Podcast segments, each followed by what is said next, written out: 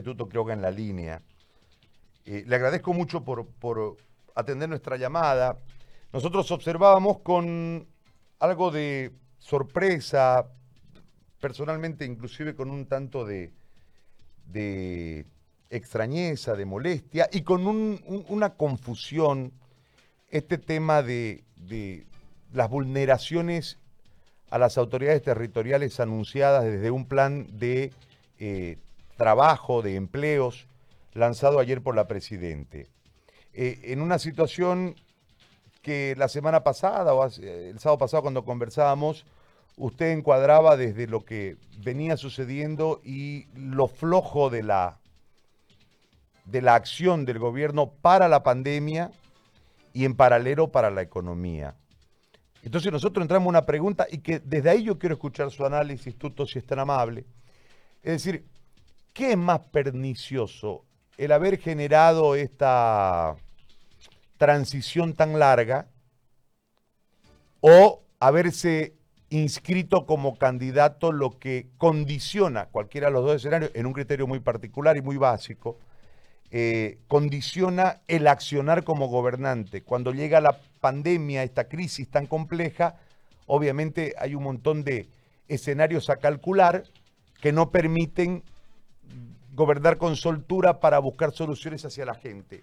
Por lo menos esa es la perspectiva. Yo le planteo ese escenario para escuchar su análisis en el marco de las medidas, en el marco de la situación y lo que podemos proyectar de aquí en más desde eh, la crisis actual que no es solamente boliviana, sino del planeta. Lo escucho, ingeniero, bienvenido.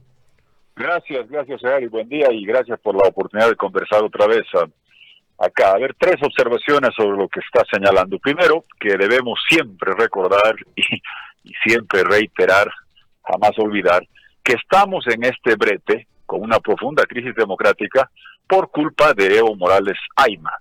Yo participo en muchas ah, conferencias en línea internacionales, webinars y Zooms y demás, y evidentemente ningún otro país está en esta situación sui generis de haber tenido que anular una elección por fraude ante el intento de un gobierno de buscar un cuarto mandato desconociendo un referéndum, pisoteando la constitución.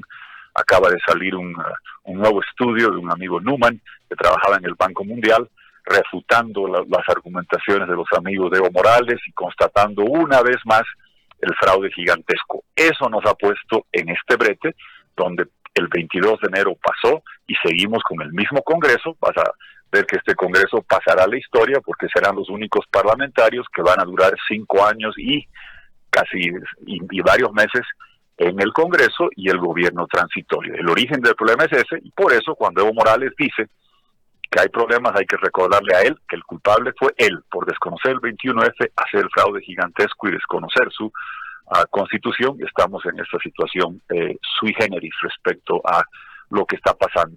Sobre el tema de la pandemia, podemos hablar también, el tema de los test me preocupa enormemente, pero eh, tú te estabas refiriendo a los anuncios del día primero de mayo.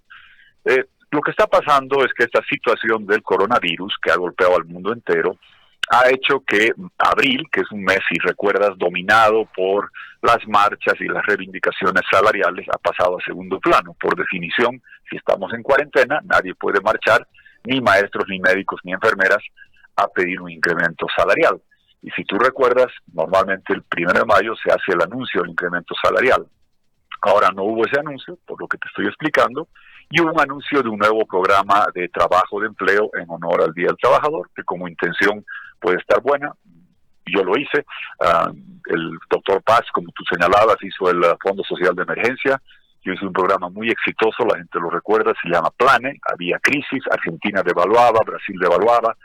El año 2000, 2001 eran muy difíciles y lanzamos este programa, Plane, Plan de, Empleo, pagando 60 mil ah, sueldos a diferentes personas para hacer esta clase de actividades, incluyendo el salvataje de cooperativas ah, mineras. Pero claro, la duda, la duda arranca de lo que tú señalas. El doctor Paz en el Fondo Social de Emergencia estaba en gestión de gobierno y no había reelección.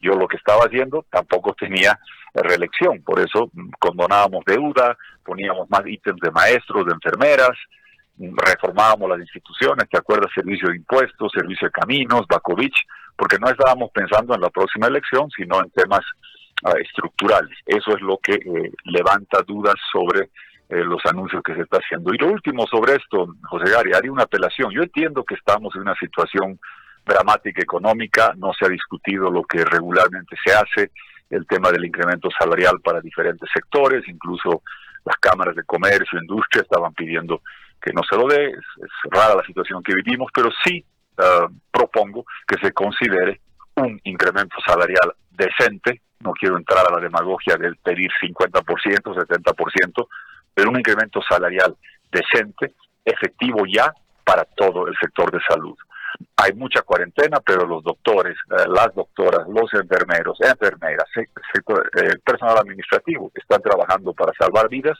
y no puede pasar este primero de mayo sin que el sector de salud reciba un incremento salarial ah, para reconocer el trabajo que están haciendo. Ahora, ¿cómo podemos generar nosotros, desde lo que usted plantea, un escenario real si no tenemos dimensionada nuestra emergencia sanitaria por el tema de los test, que es parte de la preocupación que usted señalaba hace un momento, y no tenemos bien atendida la primera línea de contención, porque no tienen recursos ni materiales ni económicos, ni los médicos, ni los policías, ni los militares. Y, lógicamente esto nos genera una zozobra en la población. En este momento la población está eh, aterrada, encerrada, sin paciencia y yesca. Entonces, es, un, cóctel muy complejo. ¿Cómo, cómo lo sacamos de ahí? Eh, gran, definición la que has hecho, aterrada, asustada, yesca, sin recursos, angustiada, con una profunda angustia, que creo que es una angustia societaria compartida porque hay mucha incertidumbre. Creo que lo imperativo en esto, lo que hemos hablado, es lo siguiente, que la época de cuarentena, que como hemos conversado, no es un fin en sí mismo, eh, los bonos no son un fin en sí mismo, son un paliativo necesario, urgente, lo hemos pedido, lo hemos exigido, para que la gente, sobre todo el sector informal, que no tiene ingresos, que vive día a día, pueda recibir algo de dinero. También se requiere el alivio al sector formal, empresarial, industrial, hay que seguir profundizando eso. Pero la cuarentena busca parar la propagación del virus para ganar tiempo mientras se hacen dos cosas incrementar los tests, los exámenes del coronavirus para poder testear a los que pueden estar infectados, al que detectas que está contagiado, rastrear, se llama, sus contactos, con quién estuvo, su amigo, su tía, su hermano, y, y la cadena de contactos que tuvo para aislar. Testear, rastrear y aislar son la clave demostrada en todos los países y no se puede eh, explotar el tiempo, no se puede usar de la mejor manera, explotando bien, usando bien, racionalmente el tiempo de cuarentena si no estamos testeando. Lo segundo, fortalecer la capacidad sanitaria, que pasa de tener intensivistas y personal, tener los equipos de protección personal, las máscaras, los guantes, los mandiles y tener las unidades de terapia intensiva. ¿Para qué? Para que cuando levantes la cuarentena o la vayas aflojando, poco a poco, lugar por lugar, e inevitablemente incrementen los contagiados, José Gary, ahí puedas tener la capacidad duplicada, triplicada de atender a, la gente. Creo que ahí es eh, mi principal ah, ah, preocupación, es que ahí es donde estamos fallando, porque claro, uno puede ver en las tablas comparativas el número de casos por millón de habitantes. Yo siempre comparo por millón de habitantes. No podemos comparar los números de Estados Unidos, Brasil con Bolivia, porque son países de 330, 200 millones de habitantes. Pero el estándar es comparar eh, el casos, los número de casos por millón de habitantes. Y ves en Bolivia que andamos en el orden de los 105. Comparado con otros países, puedes decir, ah, caramba, estamos mejor. Perú tiene 11 veces, Chile tiene 8 veces el número de casos contagiados por millón de habitantes. Argentina pareció a nosotros, Paraguay por debajo. Eso te puede consolar, pero tienes que mirar la otra cifra. ¿Cuántos test se han hecho por millón de habitantes?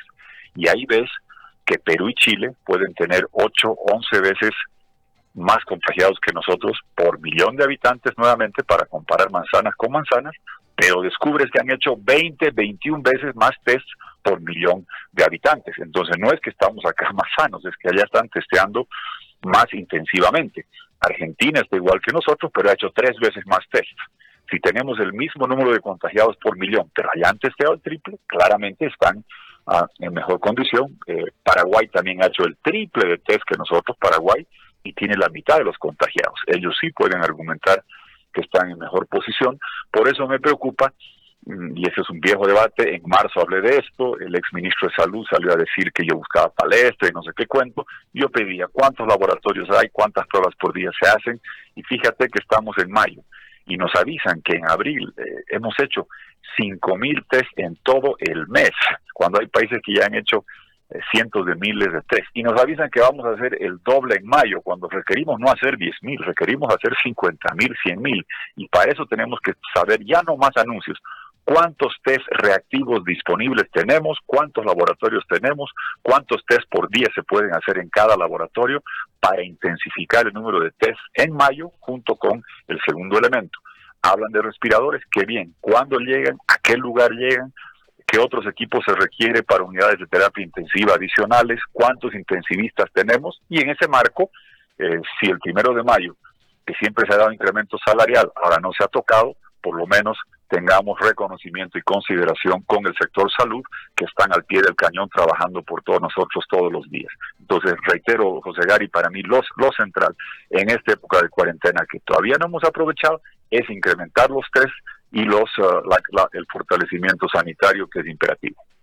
Ahora, si eso es lo central, creo que lo venimos debatiendo, en realidad la mayoría de la gente que se ha interesado de informarse sobre el, sobre el COVID y demás, eh, cada uno de sus palestras ha intentado este tema, esta lógica de los test, de los test.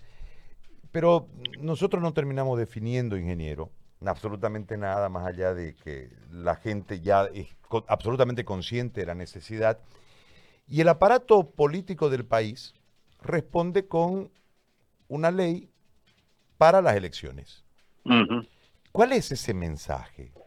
Es decir, yo no termino de entender, porque tal vez yo no soy político y tal vez uno desde su posición de ciudadano este, no termina de entender los alcances de los manejos de orden político.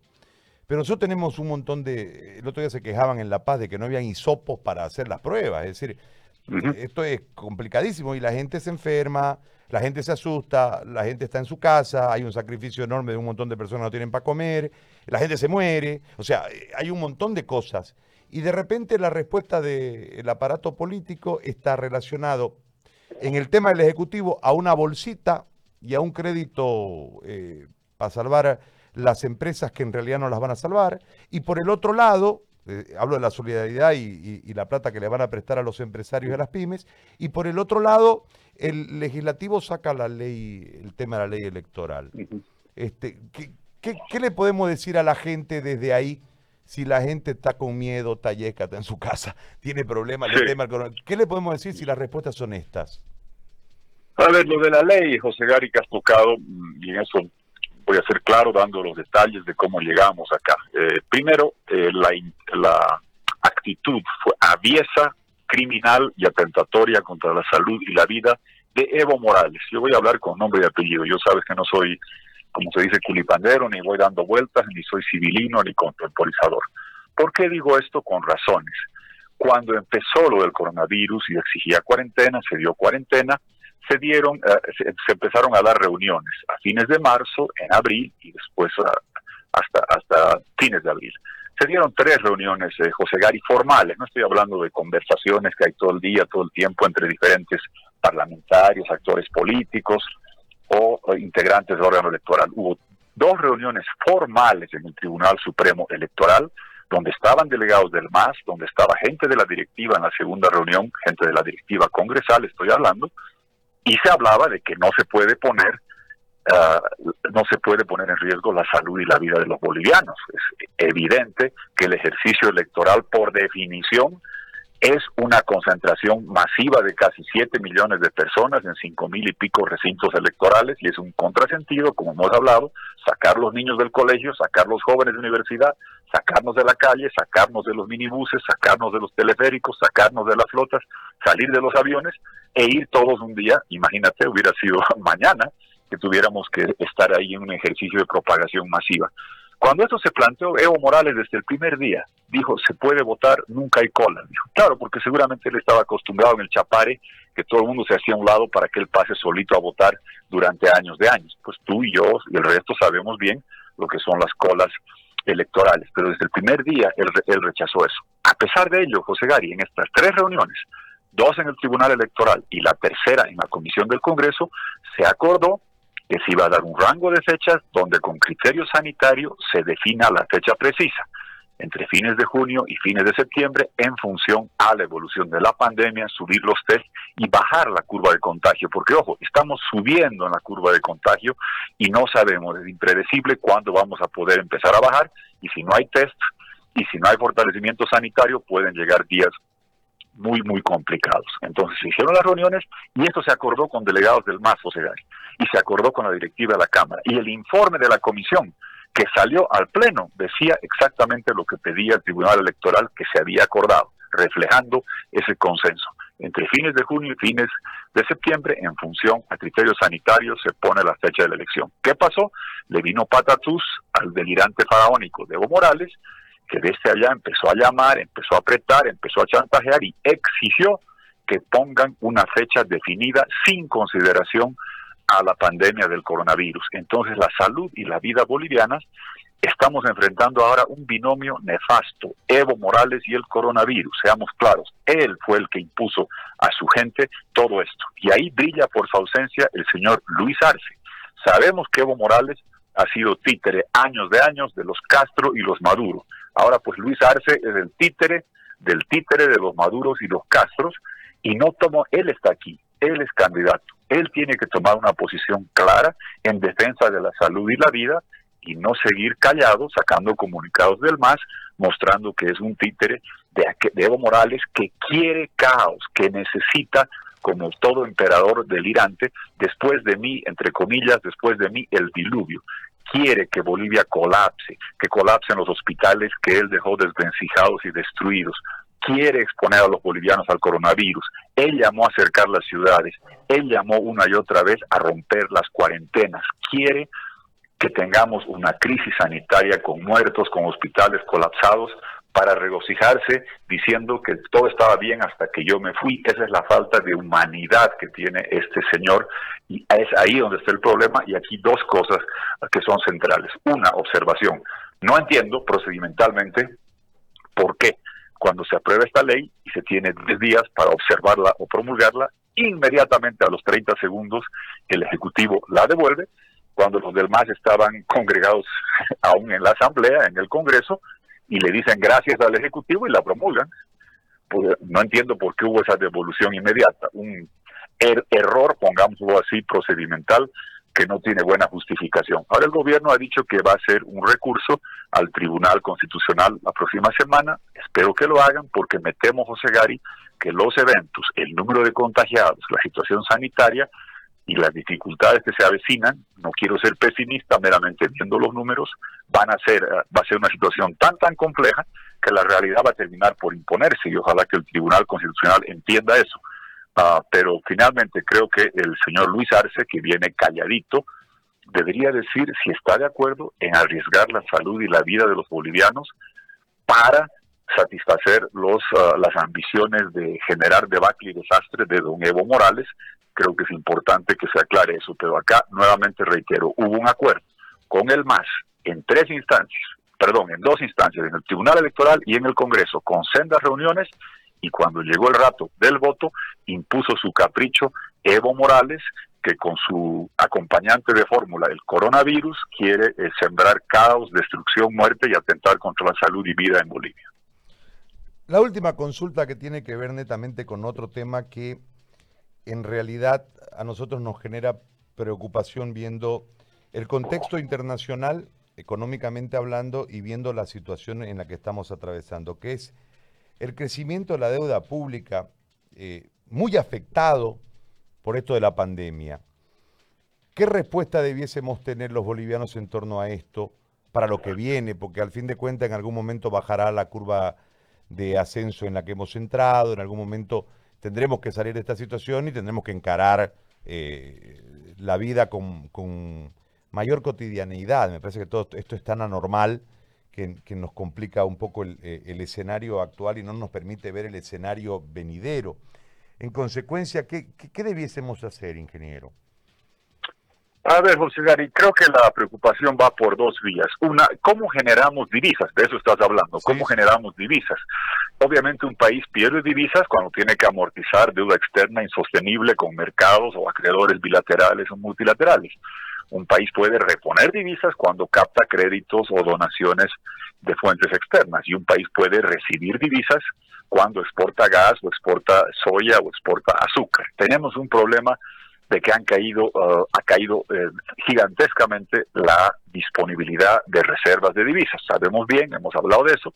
Evo Morales, cuando empiezan a menguar los precios del gas, empiezan a bajar el volumen porque no descubrió nada de gas en 14 años, meramente abrió dos válvulas, no le dijo nunca gracias a Armando Bacadíes por la ley del IDH, no le dijo gracias a Herbert Müller por el contrato con Brasil, no nos dijo gracias a los que hicimos el gasoducto y certificamos reservas, recibió 50 mil millones de dólares, se farró el dinero, entregando a las petroleras en costos recuperables, elefantes azules, estadios, aeropuertos, fábricas por doquier, corrupción gigantesca, despilfarro por todo lado. Se farreó el gas, el más. Eso, eso es lo que pasó.